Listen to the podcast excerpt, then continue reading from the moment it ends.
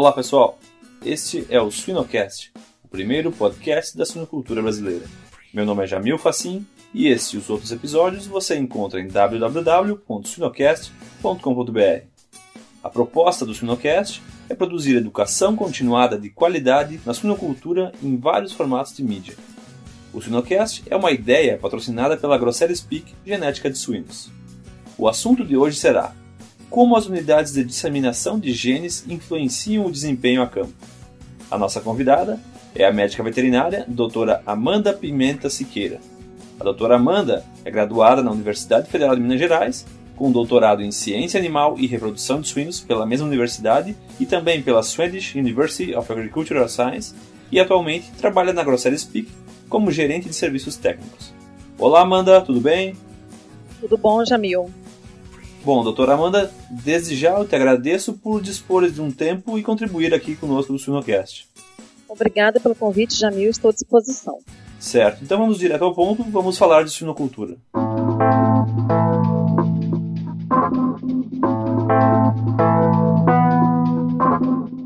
Bom, doutora Amanda, para introduzir então o, o tema do Suinocast de hoje, nota-se que nos últimos 7, 8 anos uma grande evolução, uma especialização muito grande aconteceu nas unidades de produção de sêmen. Isso a gente vê em, em nível mundial, né, nos países, nos maiores produtores de suínos, essa evolução aconteceu. Como tu analisa essa mudança? Por que ela aconteceu na produção de suínos? Bom, Jamil, como você mesmo disse, essa é uma tendência mundial, né? A comercialização de doses inseminantes produzidas em estruturas altamente tecnificadas ela é uma prática consolidada nos principais mercados de produção de suínos, como os Estados Unidos, Canadá e Europa, há mais de 20 anos. No Brasil, essa mudança já vem acontecendo relativamente há pouco tempo, aproximadamente aí, sete anos. O modelo de centrais pequenas, muitas vezes localizados dentro da própria granja, ele vem sendo substituído por esse modelo de grandes centrais, com capacidade aí para 500, 700 reprodutores alojados. Essas centrais, elas são altamente tecnificadas, e possui um rígido controle de segurança e logística. E o porquê dessa mudança, né? Por que vem acontecendo essa mudança? Eu digo que o grande motor impulsionador dessa mudança é a genética.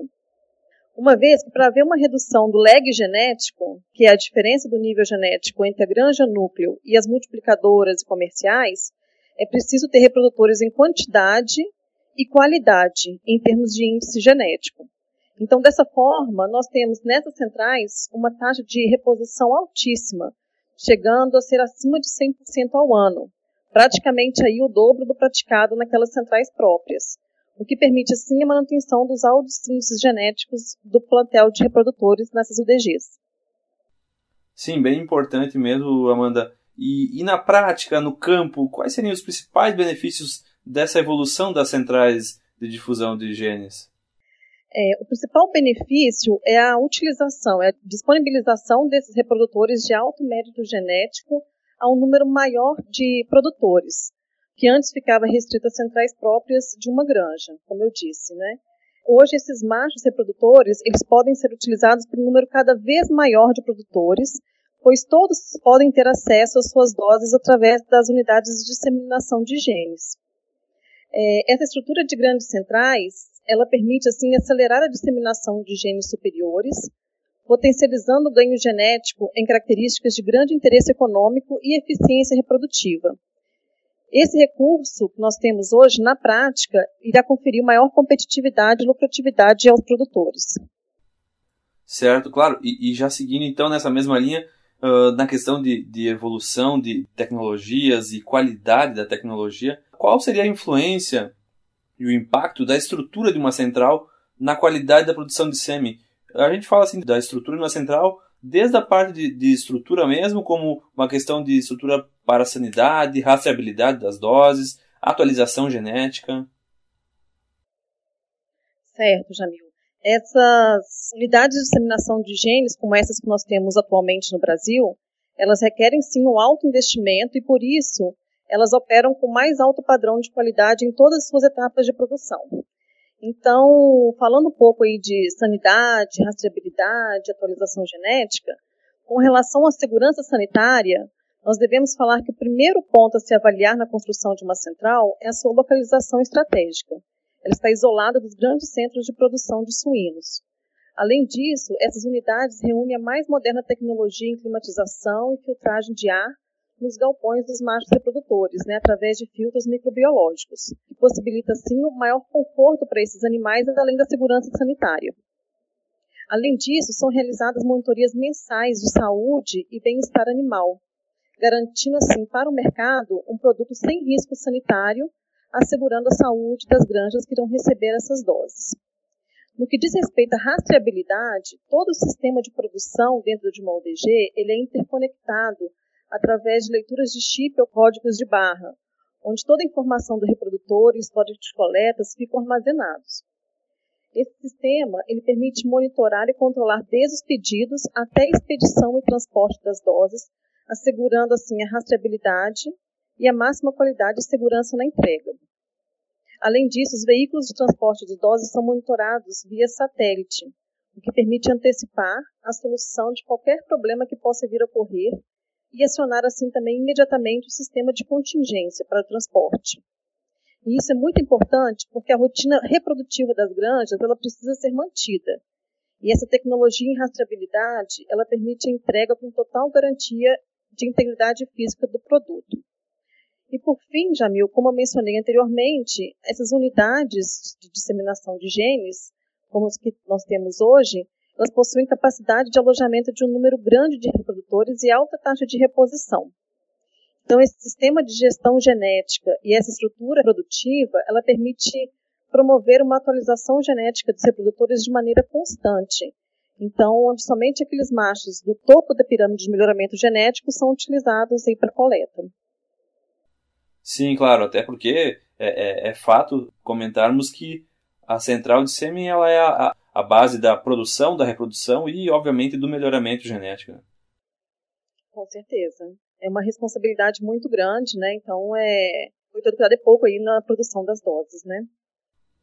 Certo, doutora Amanda. Falamos dessa questão mais geral, assim, de, de centrais e, e, a evolução das centrais. Eu queria que você nos falasse, então, assim, em termos de gargalos, quais seriam os principais pontos críticos durante a diluição, o armazenamento, a produção das doses em gerais, quais seriam os principais gargalos da produção hoje, nessas centrais mais evoluídas? Bom, todo o processo dentro dessas unidades de disseminação de genes, eles são processos que têm um alto grau de tecnologia, né? Nessas etapas especificamente que você citou, de produção das doses disseminantes, nós temos dois pontos críticos principais, né, durante a diluição e o armazenamento dessas doses, né? Que seria o controle da temperatura e a homogeneização.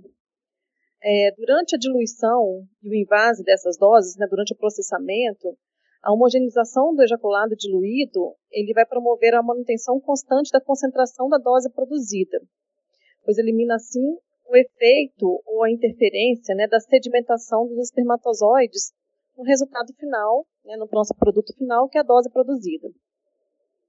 Além disso, durante o processo de diluição, é igualmente importante o controle da temperatura do diluente, que tem que estar próxima à temperatura do ejaculado.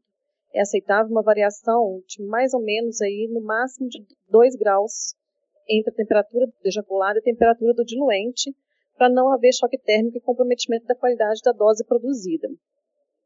Durante o armazenamento, que é o outro ponto que você citou, né, seja na própria central, ou durante o transporte, ou na granja do produtor, a temperatura também é outro ponto crítico. E assim como em outros pontos né, do processo de produção das doses, essa variação de temperatura tem que ser mínima. A temperatura de armazenamento das doses ela deve permanecer aí entre 16 e 18 graus. Isso porque o espermatozoide suíno é extremamente sensível a temperaturas mais baixas, devido principalmente à composição de sua membrana plasmática. Então, todo o cuidado durante o processamento do ejaculado suíno, ele se foca principalmente aí na manutenção e controle da temperatura, né? Uma curva de resfriamento aí é, amena para evitar o choque térmico e comprometimento da qualidade. Certo. E claro, também temos essa questão da evolução não só da central em si, mas do transporte das doses, né? Nós temos aí que no passado produtores buscavam as doses nas centrais, ou se utilizava do transporte como motos, com caixas de isopor, caixas térmicas. E hoje a, a evolução não ocorreu só na central propriamente dita, mas também no transporte, né? Sobre então o transporte das doses, doutora Amanda, até a granja de destino, o que, que tu tem para nos dizer assim, de quais são os pontos mais importantes relacionados à evolução do transporte da dose inseminante? É, no transporte das doses né, até a granja de destino, são dois pontos principais. Novamente aí o controle e manutenção da temperatura, né, entre 16 e 18 graus, para evitar oscilações térmicas e manter a qualidade da dose.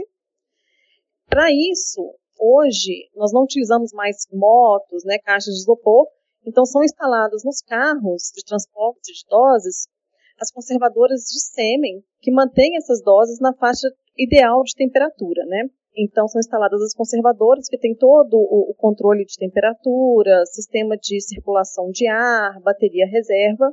Então tudo isso para a gente manter a temperatura estável e manter a qualidade da dose. Para você ter uma ideia, uma variação aí acima de 2 graus, né, que é o máximo aí de variação permitida, ele pode reduzir em até um dia o prazo de validade ou a durabilidade da dose inseminante. Então, por isso, a temperatura aí é um fator crítico durante todo o processamento e também transporte das doses inseminantes.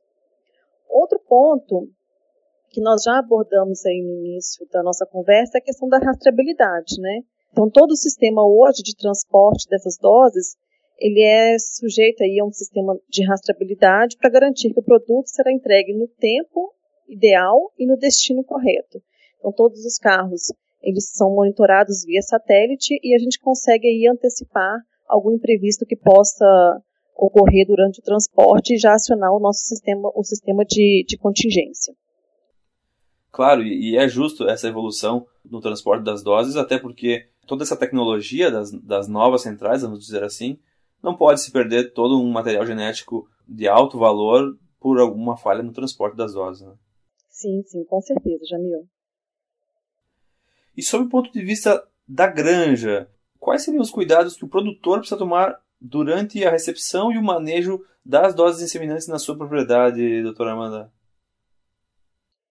Bom, é, para garantir a qualidade dessas doses de sêmen dentro da granja, o produtor ele deve monitorar com rigor três pontos que são fundamentais. Eles são determinantes para a qualidade do produto, para a manutenção da qualidade das doses inseminantes que seria, então, a recepção e transporte dessas doses para dentro da granja, o seu armazenamento propriamente dito e a utilização no momento da inseminação. Então, o momento da recepção das doses nas granjas é um dos pontos mais negligenciados hoje. A dose de sêmen, por ela ser um produto biológico sensível, ela precisa ser conservada aí entre 16 e 18 graus, como nós estamos falando, né? E durante a recepção é preciso assegurar que essas doses elas se mantenham nessa temperatura adequada. Por isso, é importante utilizar caixas térmicas específicas para esse transporte, né, para esse fim. E o processo de recebimento deve ser rápido. As doses não podem ficar expostas à temperatura ambiente, aguardando ali para serem armazenadas. Então, deve haver um funcionário é, dedicado ao recebimento e armazenamento dessas doses dentro das granjas. É, com relação ao armazenamento, para que ele seja feito de maneira correta, a granja deve possuir conservadoras próprias para tal finalidade. Essas conservadoras ela têm controle interno de temperatura, com sistema de aquecimento e resfriamento, com sistema de circulação de ar interno e sistema de, de emergência com bateria reserva em casos aí de queda de energia. É, durante o armazenamento, é importante que essas doses elas sejam distribuídas em prateleiras fora das embalagens que vieram, de maneira que essas não interfiram aí na circulação de ar interna da conservadora. Deve-se também evitar aberturas desnecessárias da conservadora e aberturas aí por longos períodos. Né? É, o monitoramento da temperatura interna da conservadora ele deve fazer parte do cotidiano da granja e pode ser realizado aí com termômetros de mínimo e máximo, ou então aqueles dispositivos, que os dataloggers. Para a gente dar um número aí, para darmos um número a todos esses processos aí que a gente está comentando, uma condição de armazenamento ruim, ele pode impactar em uma redução de até 0,7 nascidos totais, para você ter uma ideia. E por último, mas não menos importante, alguns cuidados devem ser tomados no momento da inseminação, então, ao transportar as doses para os galpões de gestação, deve-se sempre mantê-las em temperatura de armazenamento. E para isso também devem ser utilizadas caixas térmicas contendo gelo gel na temperatura de 16 a 18 graus. Para não haver alteração na temperatura, devemos levar para o galpão de gestação apenas o número de doses inseminantes que serão utilizadas em uma hora de trabalho. E nunca devemos retornar com as doses que sobraram para a conservadora. Então, as doses que foram para o galpão de gestação, elas devem ser descartadas. Então, todos esses cuidados aí vão garantir para a gente um bom resultado aí com o uso dessas doses inseminantes e a manutenção da qualidade dessas doses até o momento da inseminação. Certo. E, obviamente, que com o aumento das tecnologias, uh, nós evitamos cada vez mais que problemas aconteçam com as doses, mas não estamos livres de falha na temperatura numa granja ou, ou no próprio transporte. Quais seriam, então, assim, os, as principais recomendações relacionadas a, a, um plano de contingência para falta de doses, doutora Amanda? Certo, Jamil, muito boa pergunta. Existe sim um plano de contingência. Então, o que acontece, nós hoje recomendamos ao produtor que, que tenha uma conservadora adequada e com sistema de, de emergência, né, que seria a bateria reserva, mas caso venha acontecer algum imprevisto, as unidades de disseminação de genes hoje elas são preparadas para esse plano de contingência. Então, imediatamente é contactar o responsável do atendimento àquela granja, né, contactar imediatamente ao DG, que aí nós temos um plano de contingência para fazer uma reposição dessas doses imediatamente. Sim, até porque falhas acontecem, ninguém está livre de falhas acontecerem, mesmo em granjas com alta tecnificação e centrais também com alta tecnificação. Sim, com certeza. Certo, doutora Amanda. Então, para fechar, assim, a gente vê que a evolução da, não só das centrais, como das técnicas de disseminação, cada vez atendendo mais fêmeas, cada vez mais um macho atendendo mais fêmeas. Uh, qual seria o próximo passo, assim, em termos de tendência, o próximo passo da evolução e dos desafios futuros da produção de doses inseminantes, Amanda? Sim, Jamil, existe uma forte tendência no Brasil e em outros países também no mundo na utilização da técnica de inseminação pós-cervical, né? Como todos sabem, é, esse tipo de inseminação ela é realizada com doses, com concentração aí variando de 1,5 até 1,8 bilhões de espermatozoides.